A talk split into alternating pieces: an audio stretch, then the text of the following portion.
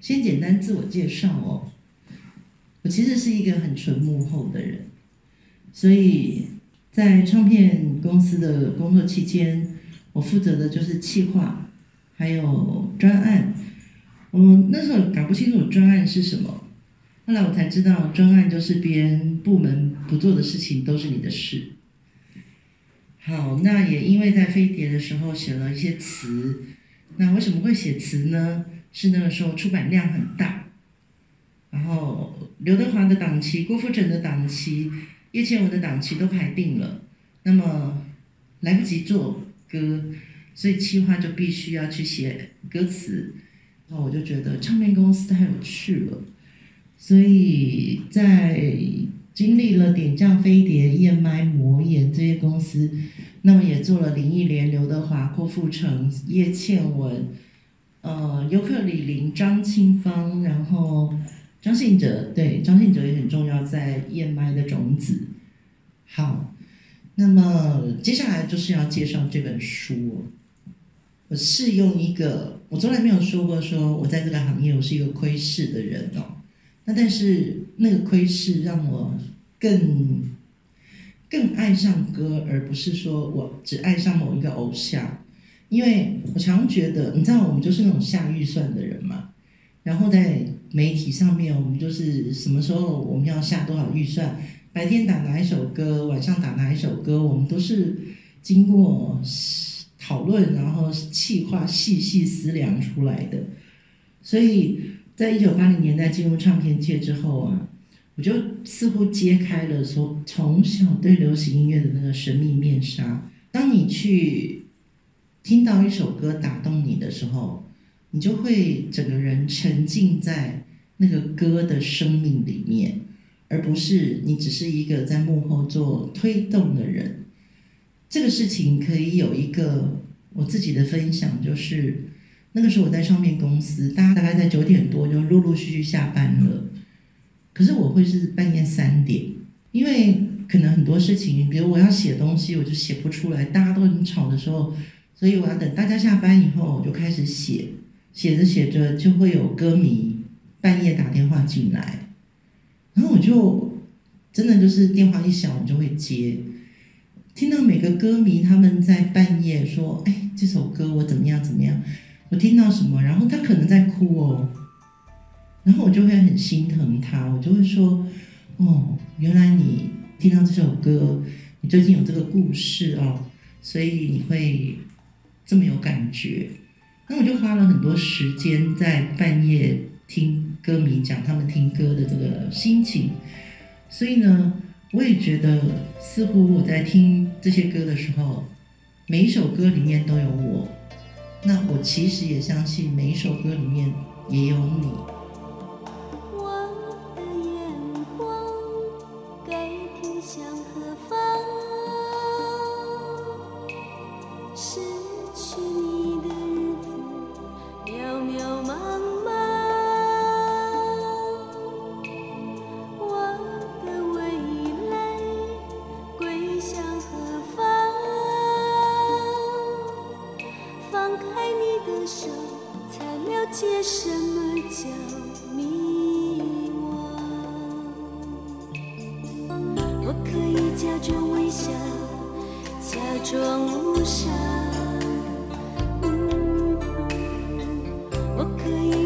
眷恋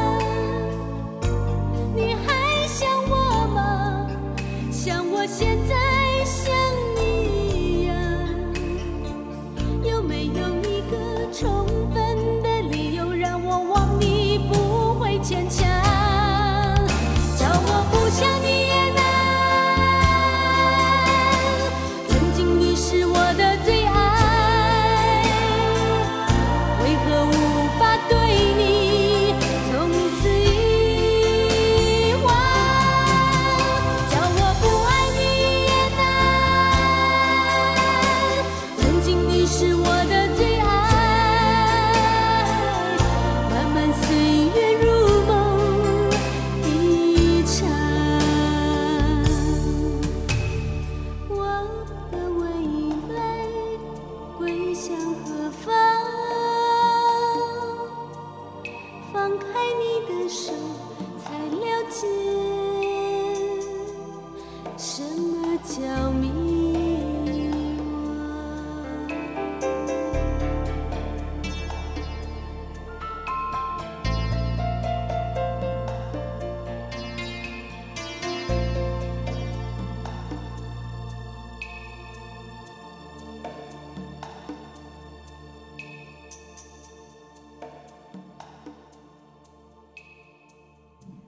今天你希望你是哪一首歌，或现在你希望你是哪一首歌？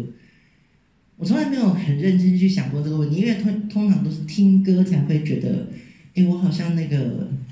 陈奕迅《好久不见》里面的那个我，然后会有一个人在转角咖啡店，让我会看到那个人。其实前天我有大概一个小时的空档，我一直在循环听陈奕迅的《我们》，就是。每首歌里面都有你，或者每一首歌都有我，这个东西其实我们心里一定有自己的私房歌单。比如说，我听到黄莺莺的《让爱自由》，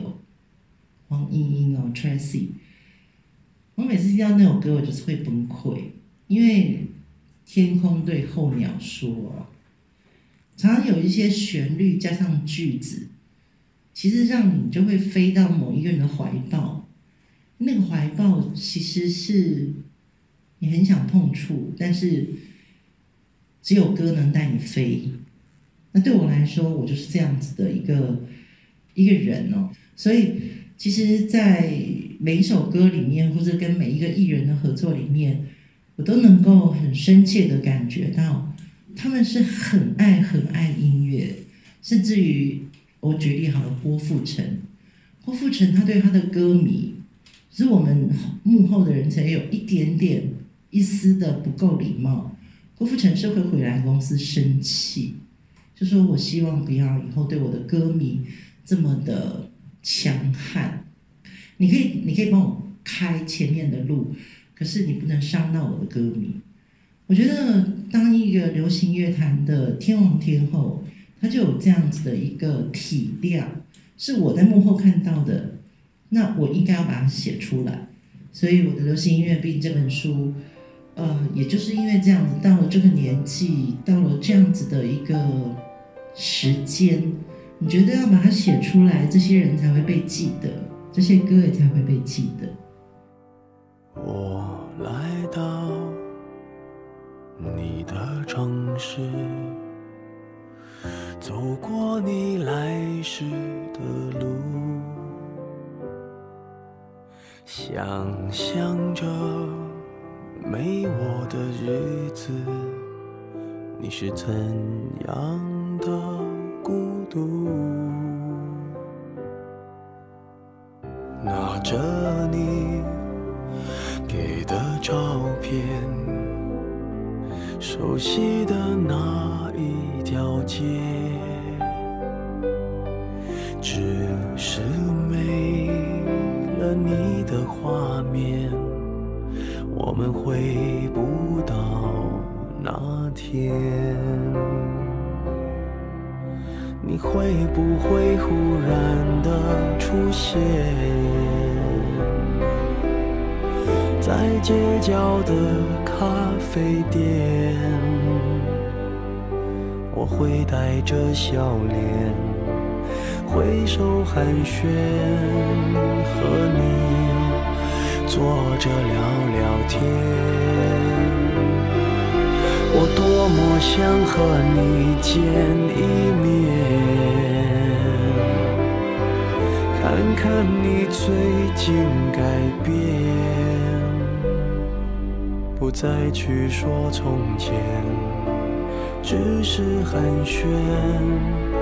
对你说一句，只是说一句，好久不见。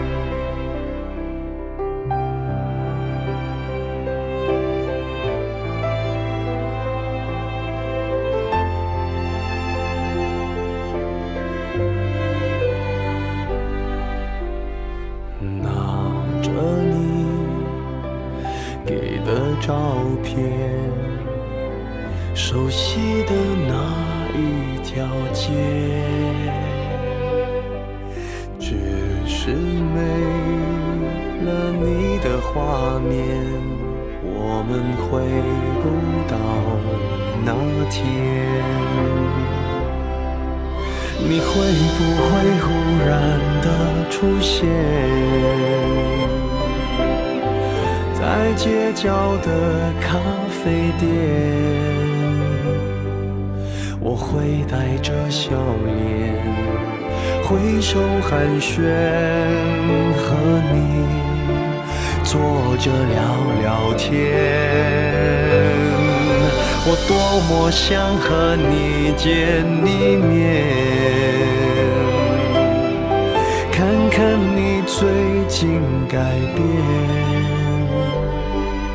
不再去说从前，只是寒暄，对你说一句。只是说一句，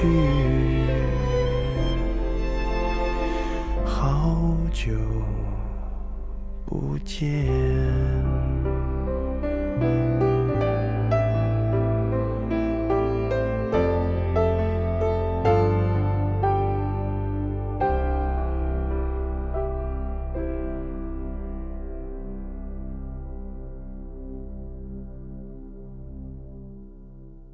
这本书其实有分三个章节，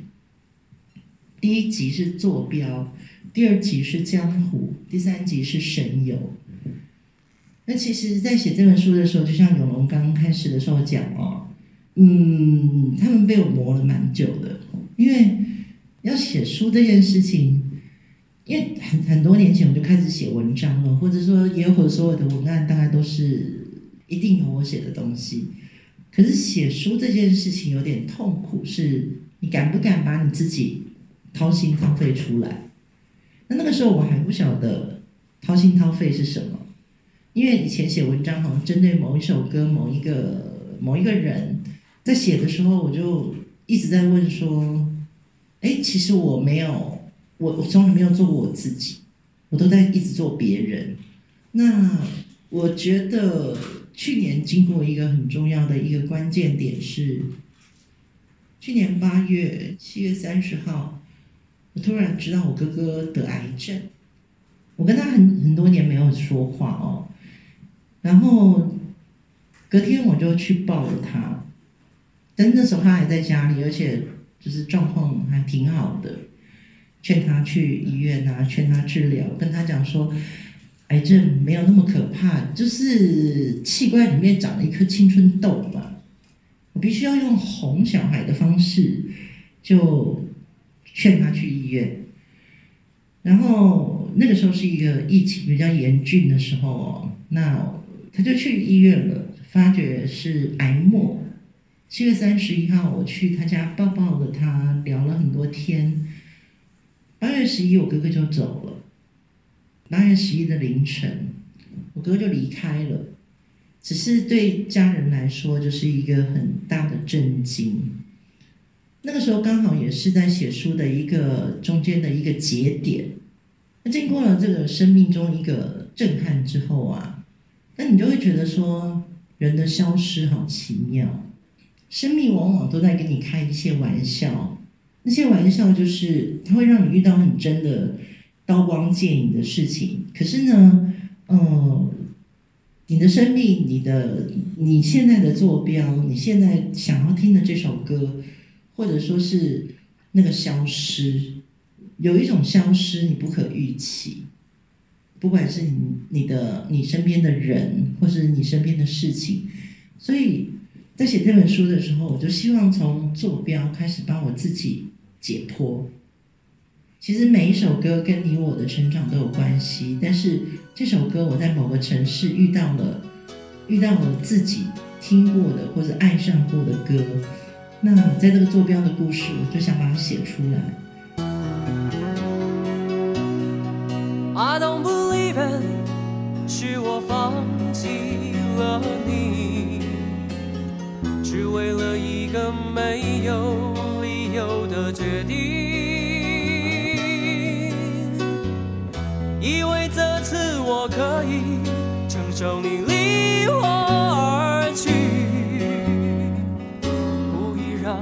伤心，却刺痛自己。一个人走在傍晚七点的台北 City，等着心痛就像黑夜一样的来临。I hate myself，又整夜追逐梦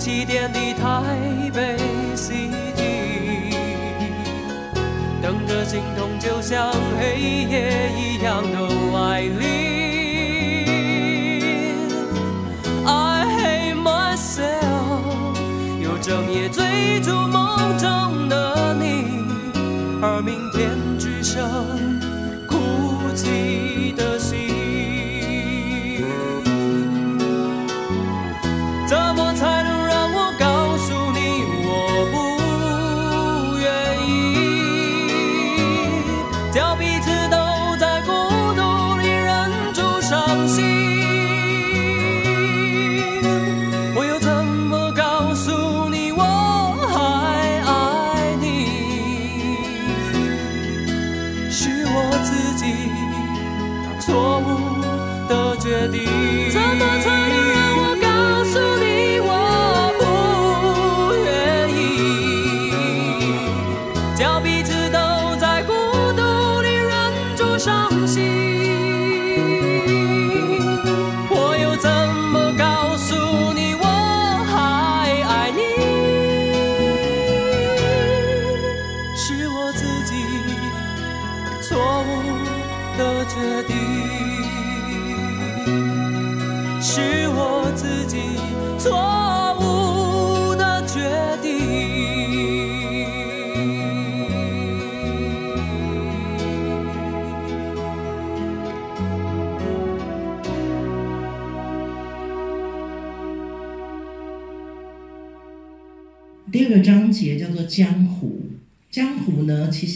较是唱片公司的故事。就比如说尤克里林的认错哦，这这首歌，其实那时候我是这张专辑的统筹，然后呢，光是想他们的团名就想了一年多。我常觉得喝康来弄起哇，那时候我还没有进飞碟，所以我在点将的时候，我想说，哦，好。这个声音很好，我来做，就发觉二重唱要做两个人呢，它不是一个乐团，说有一个名字，这个比如说，诶什么哪个乐团？好，你说现在五月天好了，它是以一个乐团作为一个核心概念的，只是两个人就变成是一个重唱，但是大家有没有发觉，尤克里林其实没有接重唱，什么二重唱，我们没有给这个名字，然后呢？因为一个叫林志炫，一个叫李记，所以我就那个时候想了一年多这个名字，然后起源于当然就是乌克丽丽。那时候我们也不知道叫乌克丽丽，我们就说哦尤克里里，然后就尤克里里，觉得就是一个乐器的发声哦。那因为做了统筹嘛，所以我连什么拼打啊、什么这些东西、文案啊、MV 啊，全部都是我一手包办。那个时候觉得统筹就是会被老板捅，然后又会发愁，所以江湖就是在唱片公司发生很多事情。我觉得江湖的事真的太多了，所以在这一个篇章里面，我只是先把我心里最深刻的，不管是我跟这些唱片公司的合作，或者说我对于滚石飞碟，呃，我这一代人。我觉得滚石飞碟有很多很棒的歌曲，我要把它说出来，所以我觉得要把它写出来的时候，就必须要诚实的把那个背后的故事，也用我的工作经验讲出来。我醉了，我的爱人，在你灯火辉煌的夜。多想啊，就这样沉沉地睡去，泪流到梦里，醒了不再想起，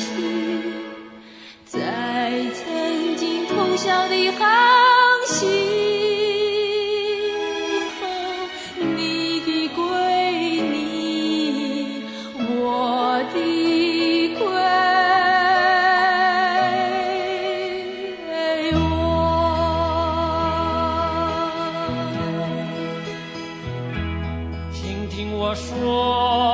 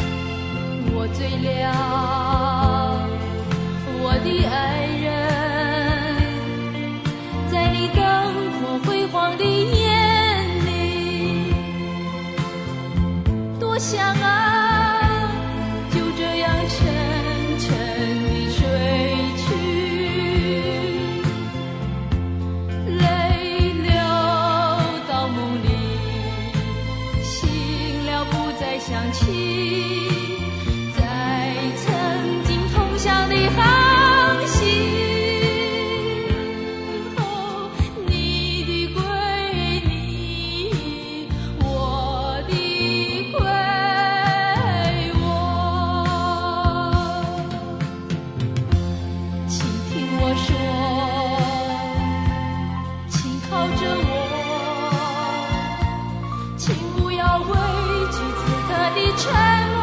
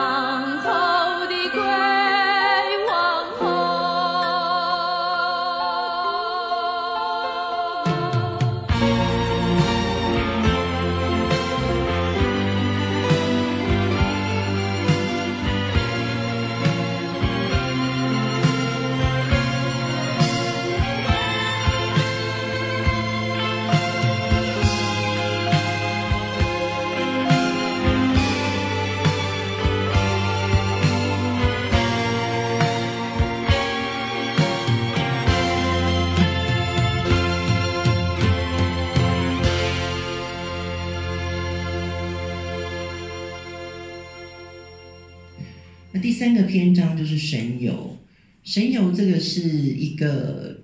从天下杂志听台湾爱唱歌这个我的专栏独立评论，它是一个它的子品牌哦。那那个时候，其实在写独立评论这个听台湾爱唱歌我的专栏的时候，我常常会很冲动，比如说我现在就想写谁，然后那个人可能我没有合作过。但是为什么可以写那个独立评论呢？呃，有一个前因是，这十几年来我做了很多音乐人的口述历史的纪录片，做这些纪录片的时候，我就可以听到很多幕后的故事。我是用那个做考据，然后再用我自己的观点去把这个所谓我神游在很多音乐人或者是歌手。或者是创作人他们背后的一个真实的分享，那当然可能有时候我也是剧中人，比如说我带崔台青到李泰祥的病榻，真的我接到崔姐的电话，我可以跟你讲，像是在某一个晚上，在我家的后门，然后是有人先 cue 我说崔姐待会会打给我，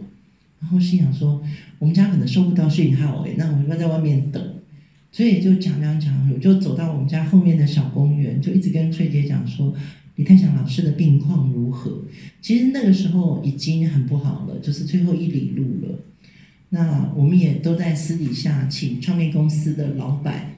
直接汇款给家属。这些事情都是我们你在娱乐版上看不到的。所以呃，当崔姐打电话给我，跟我说她要去看李老师的时候。那我当然还是要跟李家的家人，就是李老师的女儿，他们联络说怎么安排。结果等到我在慈济大爱医院接到崔姐，我发觉她就是一个非常素颜，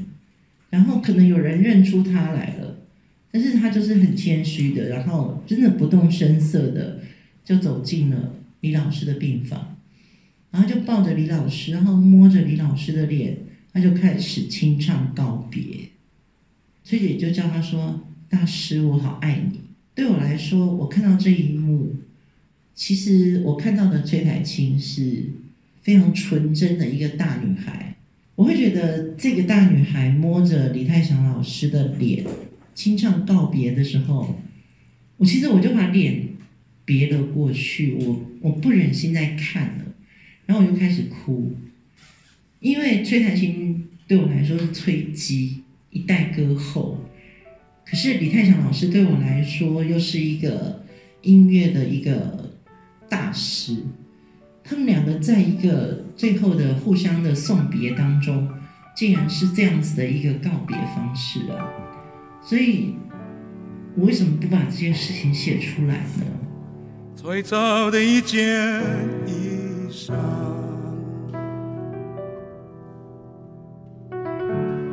最早的一片呼唤，最早的一个故乡，最早的一件往事，是太平洋的风。徐徐吹来，吹过我所有的全部。曾赤子，呱呱落地的披风，丝丝若细，悠悠然的生机，吹过多少人的脸颊，才吹上了我的。太平洋的风一直在吹，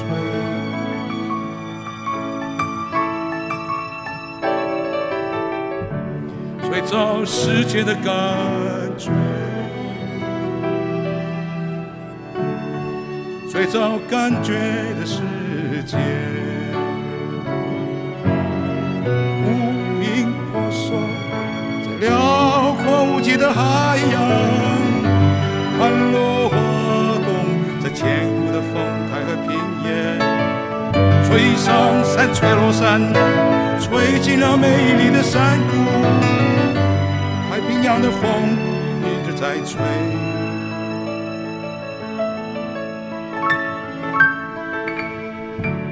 最早母亲的感觉，最早的一份决心。无数的孤儿船帆，迎进了宁静的港湾，穿梭在美丽的海峡上，吹上延绵无穷的海岸。吹着你，吹着我，吹生命草原的歌谣。太平洋的风正在吹，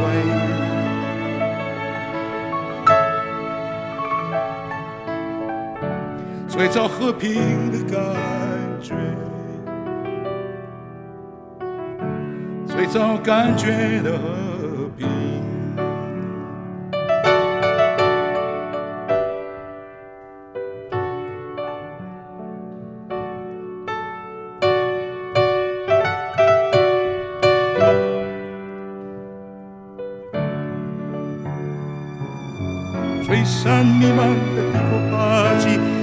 吹响出壮丽的叶子国度，飘夹着南岛的气息，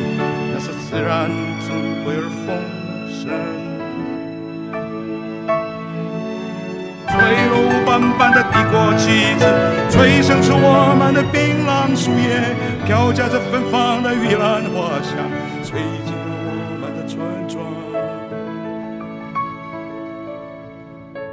夹着芬芳的玉兰花香，吹进了我们的村庄，吹开我最爱的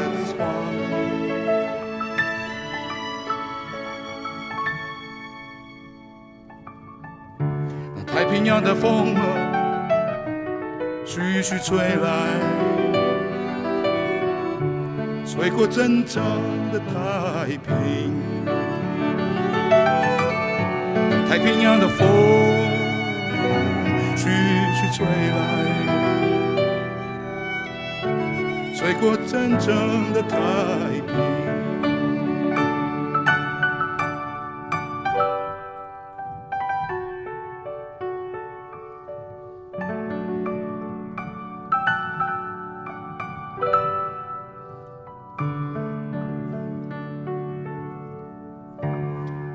最早的一片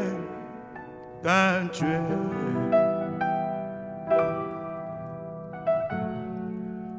最早的一片世界。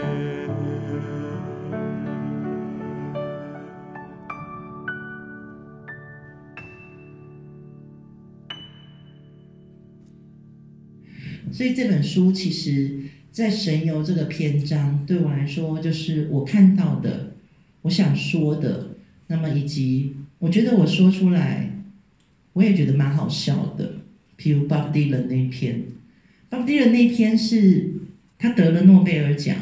然后我就接到天下的这个编辑的电话说：“熊姐，熊姐，你可不可以写一篇 Bob Dylan？” 我就扛下这个担子，我就写了。所以我在那天写 Bob Dylan 的时候，其实我是重新又看过一次他的人生哦，包括他在公共食堂，然后他怎么样去演唱。所以在写这些文章的时候，我觉得我其实是有脾气的。我尽可能的不要在文字里面闹情绪。所以神游这个章节是是有脾气的，然后但那脾气里面。也有自己最深的一种抒情。如果人的一生可以写成一首歌，我会希望每一个 A 面第一首，甚至于好 B 面第三首，这个都是我们的生命里面必须要经历过的情感的一个曲曲折折。旋律对我来说就是一种曲曲折折，所以流行音乐并每个人都有。昨日未完成的期许，已是眼前明媚的风光。梦太写实，明天一望无际，回个头，一片无人沙滩。脚步未完成的旅途，已是天天游子的地图。行过断崖，夜夜安然无恙，转过身，天涯就在近处。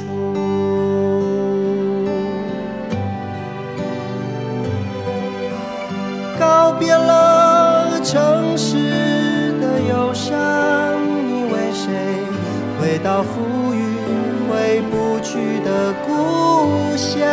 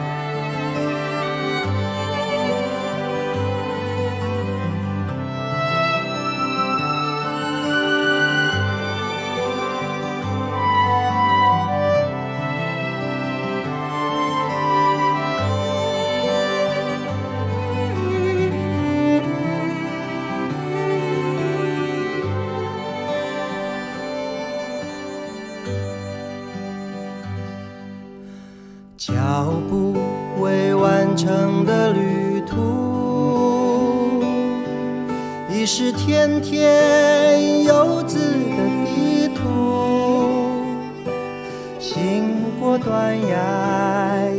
夜夜安然无恙。转过身，天涯就在近处。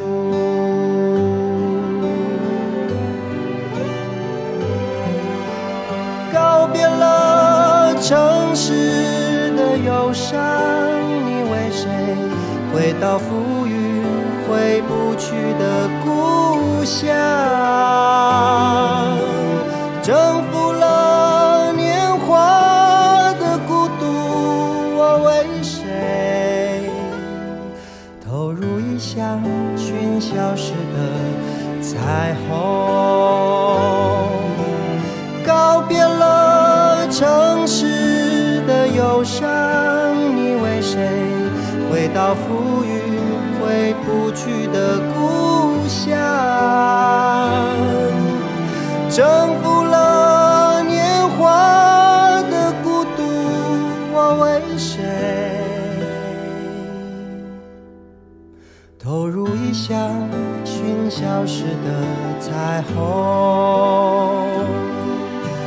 海鸥未完成的高度，你是空中最自由的翅膀。风说过了，爱是一座岛，曲曲折折，起点也是终站。爱说过了心也是一座岛曲曲折折你我总会相见。